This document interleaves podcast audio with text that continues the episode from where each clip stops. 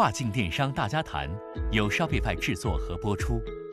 Shopify 是引领跨境贸易品牌化转型的自主电商平台，为全球超过一百万商家提供服务。于二零一五年在纽约和多伦多两地证券交易所上市。Shopify 致力于帮助中国企业打造享誉全球的国际品牌，让中国商家直达全球消费者。大家好，我是主持人开义。本期我们的嘉宾还是密聚科技的贾总和廖总。上一期我们聊了聊疫情期间亚马逊的一些新政策，如果您还没有听过，强烈建议您去听一下。这期我们继续聊一下独立站。跨境电商大家谈这个节目，目前已经在喜马拉雅和我们微信小程序 Shopify 指南上线，每周四更新，欢迎大家订阅。如果您对我们的节目有什么意见和建议，请在喜马拉雅上留评论，或者加入我们的微信讨论群。那我真的是要去走一条品牌之路的话，不管是从经济的成本上，还是从品牌发展的这种可能性的成本上，实际上我们都更明显的会知道，独立站是我们非常好的一个选择。贾总、廖总啊，欢迎回到我们节目继续聊。上一次我们聊亚马逊限制入仓这个政策的时候呢，贾总提到了海运加海外仓这个解决方案。海外仓本身是一个挺大的话题，可以展开讲很多。但是您能不能给一个简单的概括，大概告诉我们商家，现在如果要找海外仓，应该怎么样去做？OK，这个情况呢，我其实刚才有提到，就是说是基于一定量的基础啊，大家可以用海运加。海外仓的这个形式去做，空运我们就不说了，这个价格呢已经很飙高了。那你如果但凡能海运的前面销售不着急的话，你能够走海运。那关于海外仓这一块的话，我觉得对于咱们这个行业跨境的这个从业者，不管你是做亚马逊、易贝，还是做独立站，还是做其他的东南亚区域的 ERP 和海外仓，我感觉这两个服务的方向呢，都有点就是说怎么说呢？就是我不能瞎选，选了之后呢？我就得一直投入了，因为为什么呢？ERP 我我所有数据都在里边，我不能轻易换，对吧？我就要认真选一下。海外仓也是同样，因为你的货一旦入进去，你再想提出来，这个就是一个很漫长的一个过程了。所以关于海外仓这一块的话，我觉得就是说大家一定要去去看，因为海外仓的情况呢，呃，就我了解，真的是差异蛮大的啊。那地点也是差异蛮大的，服务类型、服务的这个质量和这个能适合的这种配送的这个重量段。和区域这些都都蛮大的，所以最简单从两个方面，如果你是一个比较简单的需求啊，比如说产品，我就是说需要帮我本地配送，然后呢，就是我倾向于以服务的形式去展开，那这样的话就是说你直接找一个有海外仓资源的，那直接套上它的价格，看上哎这个东西你价格是能承受了，因为海外仓如果对于轻小件来讲，一般来讲都比亚马逊的要可能要略贵一点。那可能的有些大件，重量段比较大的，可能在几十公斤的啊，然后呢，可能就是它跟 FBA 之间其实有很多人是有这种对比的啊，到底 FBA 合适呢，还是说海外仓合适？在疫情之前就有很多人对比，现在呢，大家没得选了，那可能就要选择一个价位段、重量段适合自己的一个海外仓，当然服务端也要做好。但是呢，如果你的这个海外仓的这个这个需求是。比较强烈，而且有很多定制化的一些服务的话，也比较鼓励你去租用别人的面积，然后呢，包括租用别人的员工，然后呢，自己去半自建的这样一些海外仓啊，甚至就是说我我我请他帮我租这个三百平米的面积，然后呢，我请他给我安排一个专属的工人，然后呢，我用你的物流条件，然后呢，去帮你去配送，啊，就是所以就是说，我觉得就是从两个方面吧，一个是服务。一个是自建，然后呢，把海外仓可以开展起来，因为我觉得卖家要做长久的准备的。那这个准备呢，有可能是说你照着三到六个月来准备这个事儿，而不是说四月五号马上就能入仓了。我觉得这个是从服务和自建的角度是可以谨慎的去选择海外仓，海外仓可选的也非常多，大家就要去认真的去鉴别清楚。好，那感谢刚才贾总关于海外仓的一些分享。那廖总，您是负责 Shopify 事业部的。现在其实亚马逊这些政策出台之后呢，对于商家造成很多压力。对于这些亚马逊商家来说，独立站目前是不是一个机会？如果他还没有做独立站，他为什么需要现在就是考虑去做独立站？这块我不知道您有没有什么分享？好的，谢谢开义的提问哈。其实我们是这么认为的，做独立站这个事情呢，它并不是说在做平台的客户目前来讲，呃，遇到了什么风险，或者是遇到了什么阻碍，才去考虑的一个补充。那当然，它其实也可以作为一个补充哈。我们更加希望客户去考虑做独立站这件事情，是从更全面的、更系统的去考虑的。目前来讲呢，就是我们看到疫情期间，平台也出现了这么多的这种阻碍，那包括商家呢也也很为难啊，也受到了销售通道的封闭。那么确实，独立站在这段期间帮助了很多这些平台的卖家，他等于多了一个销售渠道。至于说我们去考虑，哎，为什么平台商户要去做呢？其实如果更完整的去讲的话，我们可以从几方面来说。呃，第一个，其实呃，我们是会认为整个利润空间对于你的这个平台商家来讲，你是完全更加可控的。在平台的这种呃同质化竞争比较厉害的情况下，那利润呢大部分会被压榨。但独立站的整个的运作，从品牌调性的提高，从你这个产品的各项服务的提高，呃，从全面的品牌的升级，对于你独立站来讲。还有很多利润空间，你是可以自由的来掌控的，这个我们认为是第一个。那么第二个呢，我们会认为，如果你既是平台的客户，那么你又去发展独立站，那么你。慢慢的，你形成的这个品牌，其实会跟你的消费者会形成更深的联系，你会更懂得你的消费者，因为你离消费者更近。那么在对比平台的运作来讲，哈，确实是我们离消费者还是有一段距离的。那甚至你完全不知道他是谁，甚至他也不知道你是谁，这个呃非常的盲目哈。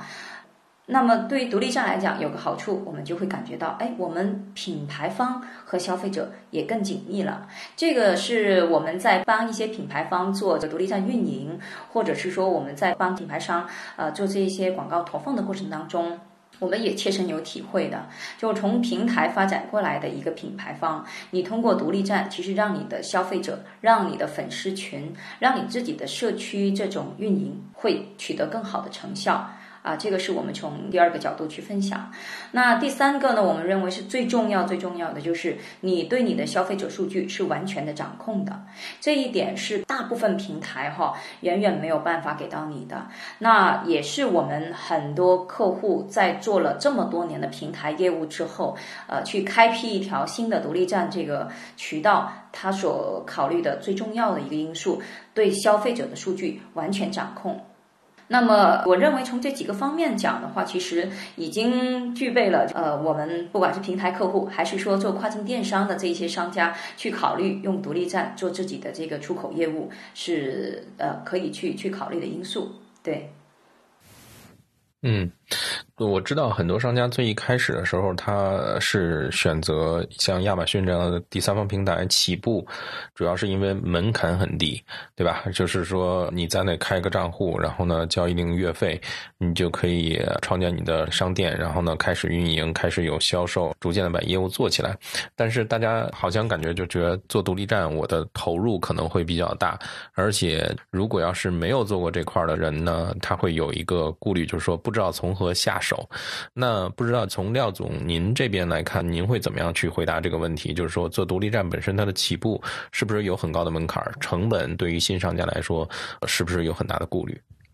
对，开义，你这个问题问得非常好。在我二零一八年。二零一九年的两年时间累积下来的 Shopify 的用户，就是在中国区这边的用户，也就是我们的商家，呃，他们大部分人在问的第一个问题，也就是当他们想考虑去做独立站呢，他们第一件考虑的事情就是我没做过啊，我该怎么做？我的成本应该大概怎么样来做预判？那我的人员应该怎么去搭配？那我平台当时是一进来就有流量的啊，我只要交个月费就可。可以了，那这么样的话呢？对于他们完全陌生的这么一盘子生意，他应该怎么去启动？然后怎么预估这个最低投入成本，或者是说接下来如果我做了不成功，我的机会成本应该怎么预估？那基本上我们会去考虑几个方面看哈。你成本的预估呢，其实咱们看回，如果呃考虑到平台流量的扶持，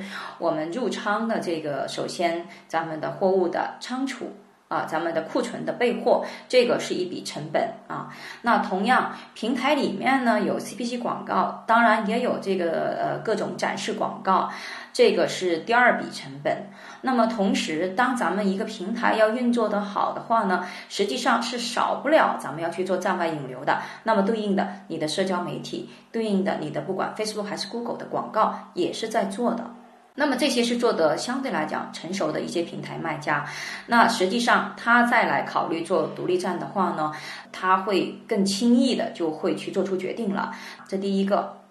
第二个呢，就在于这个平台佣金这里呢，呃，其实我们知道哈，这个呃，目前假如咱们选择 Shopify 来作为咱们独立站搭建的商务系统的话，那实际上我们收最低套餐的就是二十九美金，那么中间这个百分之二的佣金，也就是最高的可能的佣金了。但是平台的佣金其实从百分之十五到十八都其实非常昂贵的。这个大部分做平台的卖家，他一对比，其实就会知道，那么他也很明显就会去做出判断和选择了。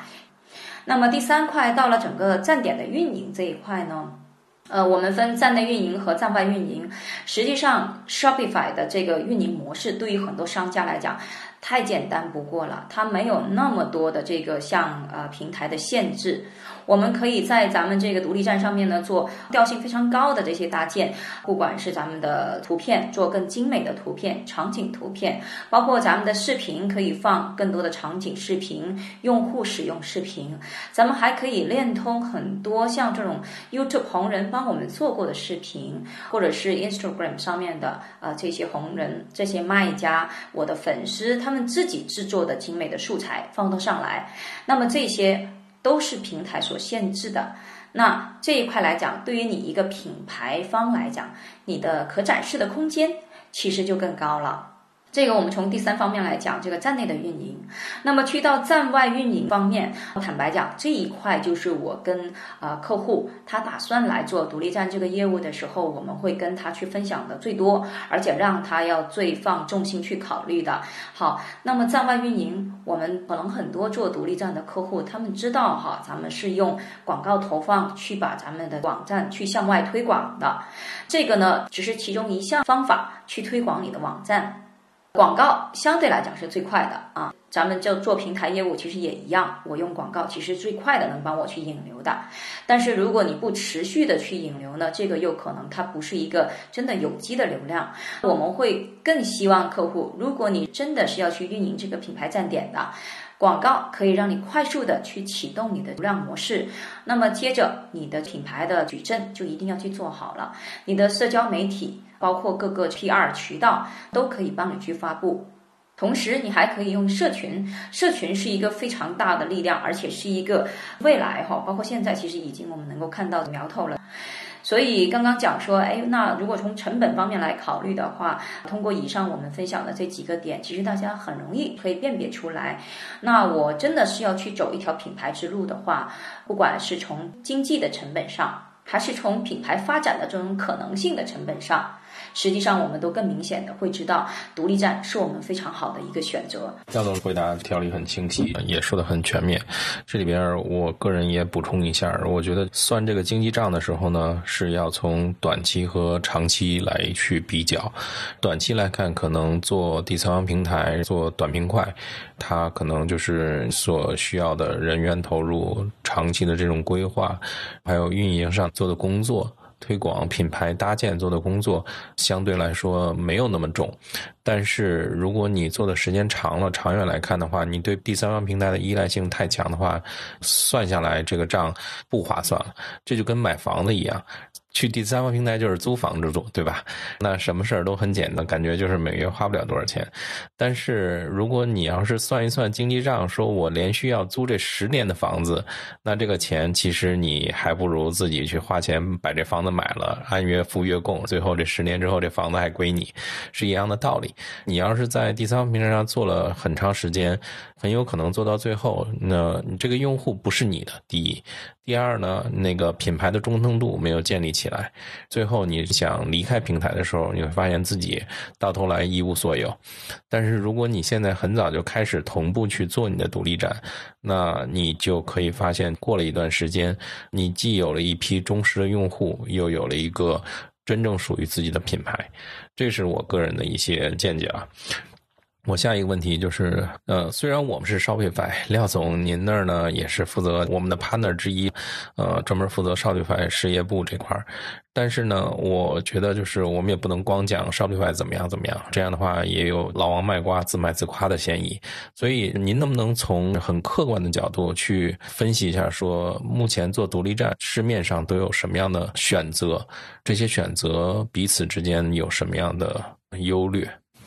好的，开义这个问题也是有很多，就是尤其是大的客户哈，他在选择独立站的时候，他会横向的来对比，我究竟使用独立站的话有哪几种选择？我们之前在给客户做过分析哈，其实包括我们自己啦，就是我们自己在二零一七年之前，我们接触 Shopify，我们自己为什么会选择用 Shopify 呢？第一个，它真的是简单，它对于我们这种过往就是在做这个平台运营很熟悉运作的人，它很快。快帮我们就建立起了另外一个多渠道的销售，啊，这个是第一点。那么，当我们选择哎，我要不要去成为 Shopify Partner 这个事情的时候呢？其实我们横向了对比了将近有四十个开源、半开源的这个建站工具哈，呃，从 Magento、从呃 Wix、BigCommerce、WooCommerce，其实做了一大串的这个对比。这个对比呢，也呃有助于我后期的时候，有一些客户在问说，哎，我现在是自建站好呢，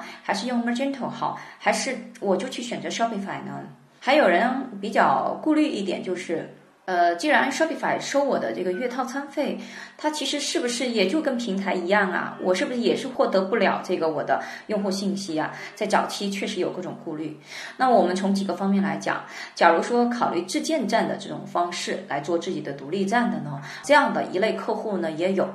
啊。其实整个我们说独立站的发展，如果咱们追溯到更早期的话，在零八年。甚至更早啊，这个兰亭集市的这个第一批这种独立站的卖家起来，包括像我们知道的踏浪者，对吧？像呃虚印早期的影子，其实都是从最早期自己的自建站去呃建立起来的这种独立站系统。那这个呢，相对来讲呢，其实成本是比较高的，对你的技术要求呢也是呃比较呃有个技术门槛的。那么另外呢，你的投入。呃，成本上也是有有相对来讲啊，这个是一个技术团队一个投入成本的这个高昂，同时它其实对你的供应链呃也会要求是比较苛刻的这样的一个。怎么讲呢？这个后端是要非常通顺的这么样一个后端，那么去支撑你整个自建站的服务能够提供得更好。那这个是一个。那么第二个呢，像类似像 Magento 这样的一种建站系统呢，也是有很多客户，其实在一零年到一三年的时候，中国区其实也有很多客户在用这样的一个建站系统，在做自己的独立站业务的啊，也有小一波的客户做得不错。但是同时呢，对这个 Magento 的搭建系统来讲，对于技术上它还是有要求。那么我们会去分析，你要用这个系统的话，最起码你的这个技术团队大概有个三到五个人以上的技术团队，那比较合适的。而且你对于它的这个系统的持续的这种维护，你是需要付出成本的，也就是说你持续投入是有一定的量的。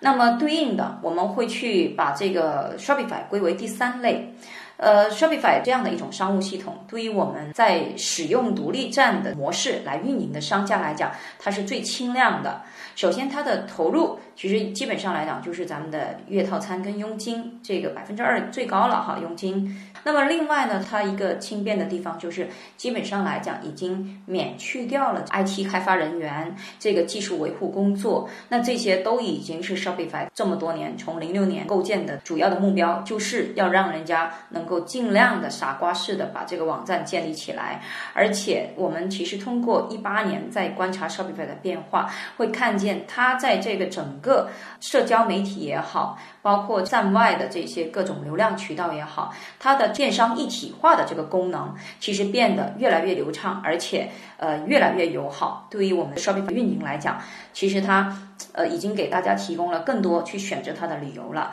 那么我们从自建站，从类似 Magento 这样的呃这个第二种，那么从类似像 Shopify 这样的第三种去分析的话。其实很多客户他们会知道，假如真的是我有很重的这个技术投入，我有很高的这个开发需求，我对这个网站是要任意揉捏的啊，这样的一种客户，我们建议你可能尽量的去考虑考虑，哎，咱们用自建站，咱们去做好这种预判的投入，咱们做长期的这样子去构建。那么您可以用自建站啊，因为你在技术上有很高的要求，做自主的操作。那么，如果是说像咱们电商这种业务的团队，就目前来讲，跨境电商大部分要么是做平台的，就是亚马逊、易贝，要么呢就可能我就是个传统的工厂，我可能什么电商我都没做过，以往我就做过 B to B。那么我们会建议，其实您选择 Shopify 会更快的让你去起步，而且更顺畅的让你去跟各个社交媒体的流量去做好对接。对，所以我们基本上是基于这样子，会给客户做出对应的分析和选择的这种指导。嗯，明白。这三类分的，然后还有这三类之间的比较，我觉得也做的比较客观。我本人是几种都做过，是零八年到一零年的时候就做 Magento 的 website，那个时候 Magento 还是属于纯开源，刚出来没多久，那时候非常的火。那后来呢，又做过一些 WooCommerce 加那个 WordPress 这样的 website。去年呢，是在我上一家公司帮他们做 BigCommerce 的 website，自己有一个 Shopify 的 website。所以呢，就是说这些我都碰过。然后我个人的这么多年下来的总结，我觉得其实主要是看需求，就是商家你自己要去分析我到底有什么样的业务上的需求。如果你的需求非常的个性化，非常的复杂，那可能你没有别的办法，只能要么是纯自建、纯写，单从 ground up 去呃写 code，要么就是利用这种灵活性比较大的这个满战斗这个网站去改。改它的代码，然后在上面加各种各样的定制。但是我认为大部分商家他的需求基本上是比较标准化的。然后呢，你即使有一些特殊的需求，在像 Shopify 这样的平台上，你也可以通过插件来实现。所以这种情况下，其实完全没有必要做这样的投入。刚才您也提到了社群的问题，其实我个人是蛮看好社群的。但是呢，对于中国商家来说，他做社群实际上是。有一定劣势的，那我就想听听您服务了这么多家商户，这里边有没有做的比较成功的，实现了从亚马逊的流量向自己的用户转化，还有就是做社群做的比较成功的，有没有这种比较典型的案例？他们是怎么做到的？当然，可能出于商业机密的，您不用去说它是哪家商店或者品牌，但是如果有这种干货分享一下，那最好。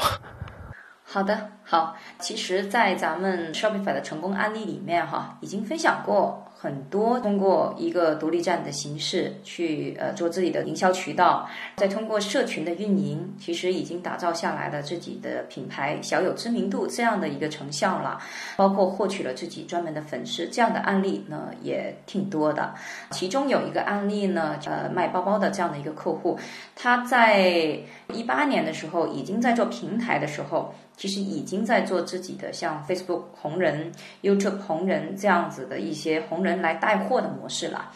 通过他们的这些同人视频，当时这个就是我们的一个合作哈，我们会帮客户在 YouTube 上面去筛选更具备你这种品牌调性的，更具备你这个产品它的用户群体这种圈子的力量的这样的红人，帮你去做你的视频。当然，我们还做一个事情，就是要跟这个红人去沟通你的这个产品的卖点，或者你你你想展示的这个场景，类似这样的一个视视频当中的一些要点，那我们去帮这个客户做对应的沟通的。当我们用红人去带的时候，其实我们也邀请红人进入我们的 Facebook Group 里面，发表一些对这个产品的一些呃感言啊。这个其实尤其是美国人，他们呃会去做这些 UGC 内容，基本上都比较有原则啊，比较真实，好的坏的啊他都说，包括你真的有些地方他觉得你不好。啊，他都说出来，哪怕你是给了他钱的哈，但实际上这样的运营下来反而更真实，因为让你的粉丝也好，让你的同仁也好，他都离你这个品牌方很近，而且你 get 到了你的产品工艺上还是有很多是可以提高、可以改进的点，这个才是对一个真正要去做品牌、真正以产品的这个质量为王的客户，其实最获益的一点。嗯，这个还挺有意思。我好奇问一句，我原来还真不知道咱们这边也做网红的这种服务。实际上，这种在美国的中介很多啊，它叫 PR agency，对吧？然后就是相当于你跟他签一个合同，他定期去邀请这些网红去试用你的产品。所以咱们也提供这种服务是吗？对的，嗯，但是我们也比较有选择，是。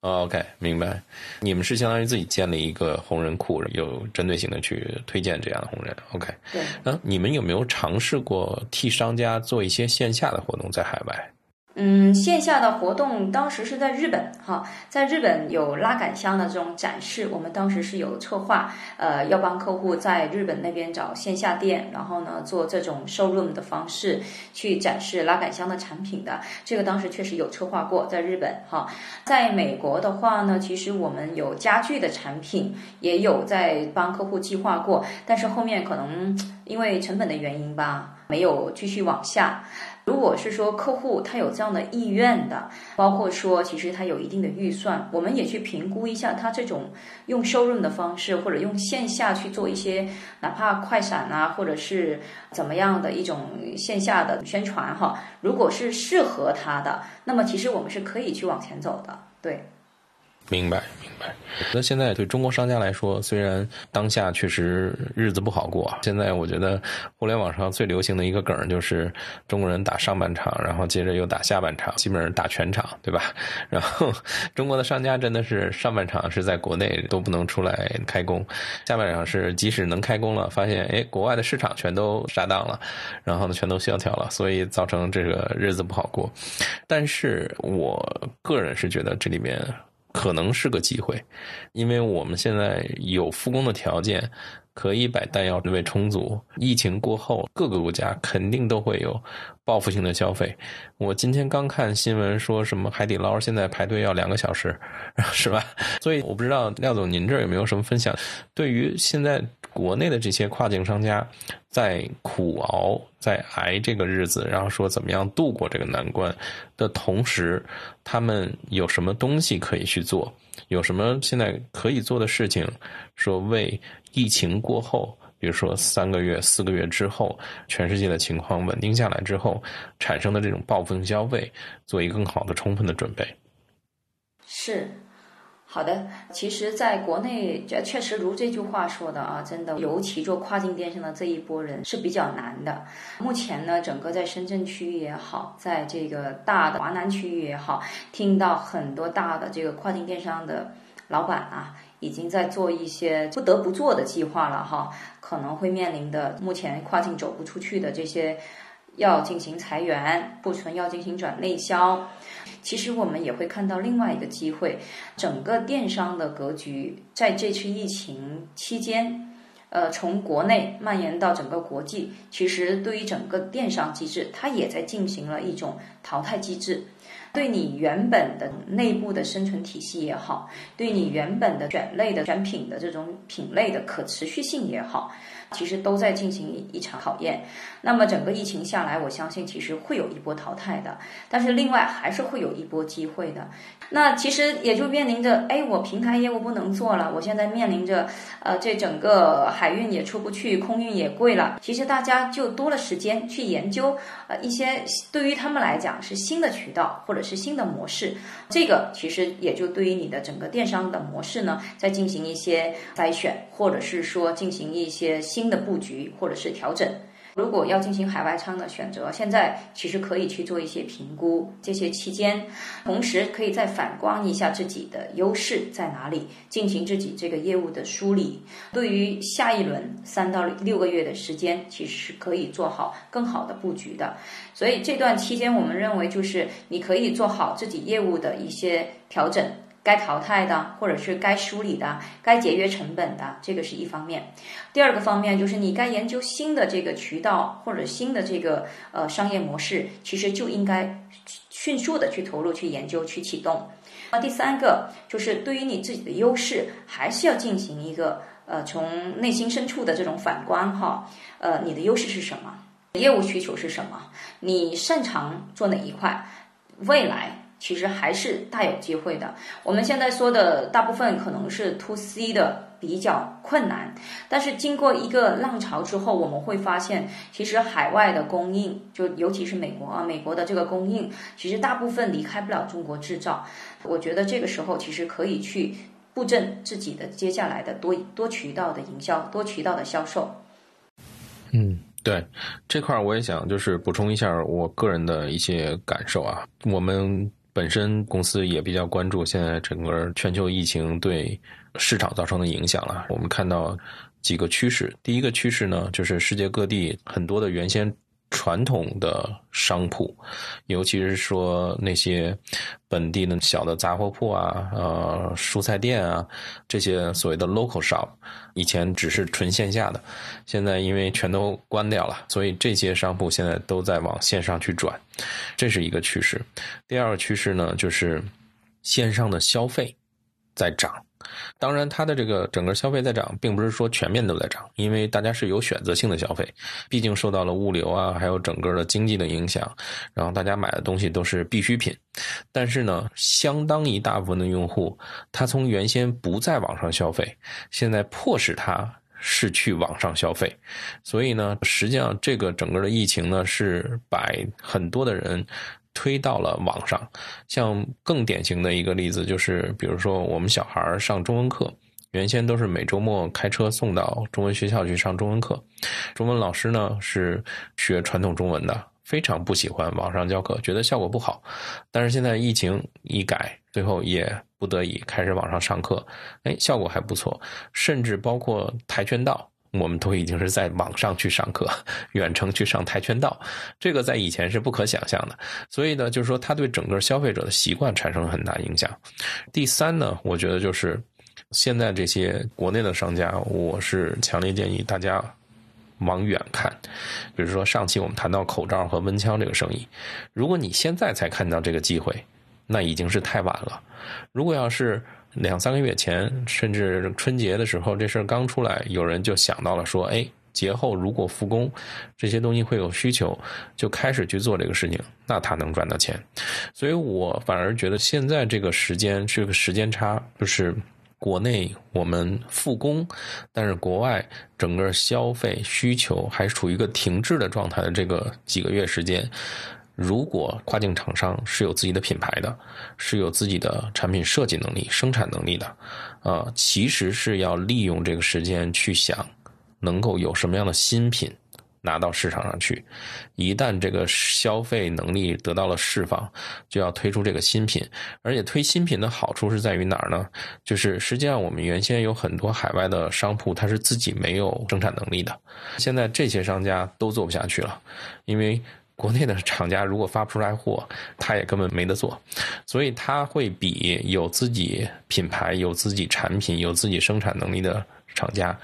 更早倒下去。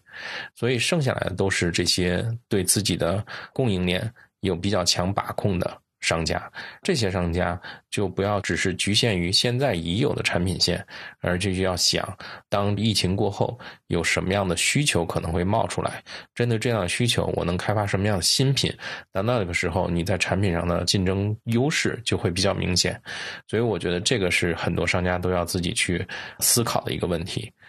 其实这个挺好的，开义你不就是在纽约，在美国吗？如果说你以一个现在在疫情这个发生地啊，咱们的这个消费者的角度，其实可以跟我们中国商家来分享分享呢。就是您建议目前来讲说，就你个人而言，有什么产品其实是你呃在疫情之后会考虑购买的，或者是说现在就需要进行购置的？其实这个品类上，咱们是不是可以分享分享啊？你从消费者的角度来。其实上一期我已经谈到了，现在我会主要买什么东西。我现在在考虑疫情过后，其实我本人呢，我会觉得旅游市场会有一个爆发。疫情过后，很多人都在家里憋了这个几几个星期，甚至几个月，都会想出去玩，不管是去近地儿还是去远地儿，或者都会想去做户外活动。这个是很典型的，所以围绕户外和旅游相关的产品。我觉得会有一个大的增长。第二呢，围绕健身有关的东西。因为现在大家都憋在家里，其实大部分人都是会比较懒，很少动。基本上天天我看朋友圈都是晒怎么做饭，然后而且都是以肉食为主，因为那个肉能放得住。所以我估计疫情过后，大家都得长个几几公斤，到时候都得想办法去减减肥，这是另一块需求。所以这个这两块是现在我能够想到的。这种东西呢，说实话，每个行业都有自己很强的特性，比如服装行业，还有包包这样的东西。如果你是奢侈品的牌子，疫情过后，你可能自然而然就能迎来一个爆发。为什么？这些憋着就天天去逛街的女性们，可能就天天都去扎到商场里边去买各种各样的包包和衣服了。那那时候你要推的就是什么？衣服推新款，包包推新款，对吧？上新，而且呢，你要对这个疫情的拐点做一个预判。预计是说，疫情是在六月份出现拐点，还是九月份出现拐点？那根据这个时节，也要做一些新品的设计。所以，这个不同行业还是有不同的特性，具体还是各位老板自己去分析。是，其实从一个女性消费者的角度来讲，哈，咱们在中国其实已经经历过疫情了。我我发现啊，尤其是购买衣服这件事情，哪怕疫情在期间，我们也不能够间断的。而且正由于那个疫情，把我们的消费习惯也变了。其实真的就是已经在线了，就是迁把把我们从线下往往线上迁移了。然后现在哪怕疫情过去了啊，我们发现抖音群呐、直播群呐，包括这个呃微信群呐，就各个品牌商家其实。都都在用这样的方式持续性的在推新款，而且我们也习惯了。其实这个真的就是需要去研究研究一下当地这个消费者的呃行为习惯的变化，还有在需求点上面的变化。然后呢，也抓住这个季节的时机。那我们可以去计划一下，相信其实三个月期间吧。我估计这个疫情应该得过去了吧？其实大家可以去做一定的部署了。呃，我觉得中国制造还是全球都需要的。对我又突然想到一点，就是现在在网上没法买的东西，疫情过后自然会报上。